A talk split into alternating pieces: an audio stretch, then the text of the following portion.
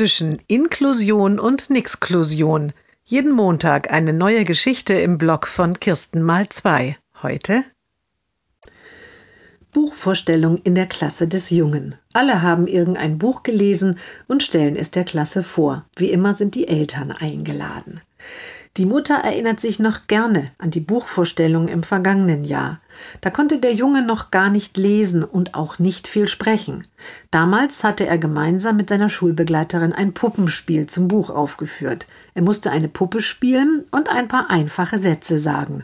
Am Ende war er mega stolz. Heute stellt er sein Erstleserbuch ganz alleine vor. Alle Kinder hören aufmerksam zu. Anschließend gibt es viel Lob. Zum Beispiel wird er dafür gelobt, dass er sich sehr bemüht hat, alles deutlich auszusprechen. Der Junge nickt, die Mutter lächelt und freut sich. Es gibt auch Kritik. Ein Mädchen meldet sich und sagt, du kannst ruhig mehr Pausen lassen, wenn du uns etwas vorliest.